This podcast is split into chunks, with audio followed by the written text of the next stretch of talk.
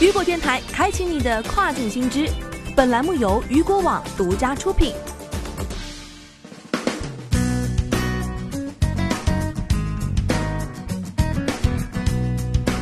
Hello，大家好，欢迎大家收听这个时段的跨境风云。那么接下来时间将带您一起来了解到的是，邮政国际小包资费要全面上调。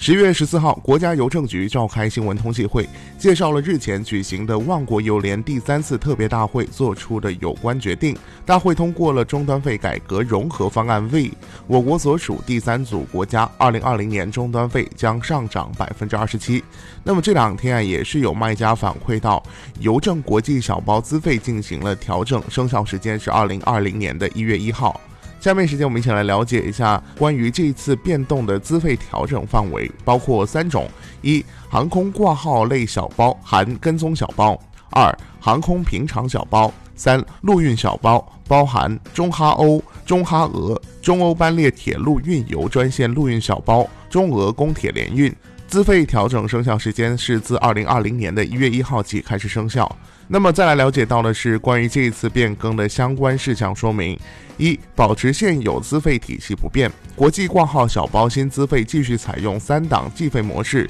即零到一百五十克含一百五十克，一百五十克到三百克含三百克，三百克以上分别设置公斤资费和件资费。另外，国际平常小包新资费将继续采用起重加两档续重资费的计费模式，即三十克以下统一收取起重资费，三十和八十克和八十克以上两档设置续重资费。此次资费调整高重量段涨幅相对较小，对已下单的客户通知其尽快备货交寄，确保二零一九年的十二月三十一号二十四点前对已交寄的国际小包按照原资费完成收寄工作。对未及时收寄及二零二零年一月一号之后进仓的国际小包，一律按照升级后的新资费收寄。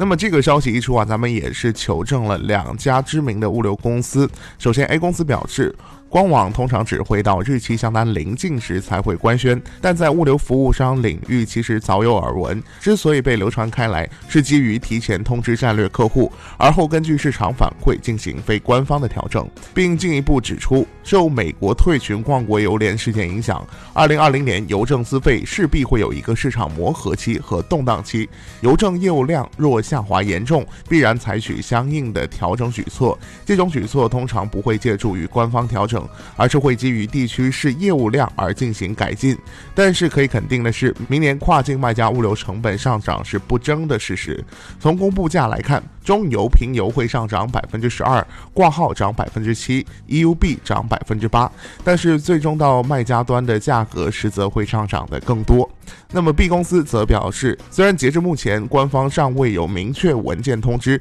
但基本上可以确定消息属实。从通知上来看，内容显示仅针对协议价而非公布价，公布价不变，而协议价尚未正式公开。据介绍，公布价指的是当前网站上公开的价格，也就是全折；协议价则可能是大客户代理商能够拿到的折扣价，即市面上卖的折扣价。不论是公布价还是折扣价，可以预见的是，明年跨境卖家物流成本上涨已经成为了趋势，尤其是欧美等发达地区，包括一类、一点五类邮政的包裹挂号费或大幅上调。需要特别注意的是，终端对邮政涨价的情况下，那么专线物流渠道在此过程中可能会更凸显优势，同时外邮小包由于可以决定自己的价格，在本土竞争力也会更加的大。好的，聚焦大事件，解读新爆点。以上就是这个时段雨果电台为您推送到最新一期的跨境风云。想要了解更多跨境电商资讯，您还可以持续关注雨果 App 推送的最新消息。我是大熊，我们下个时段见，拜拜。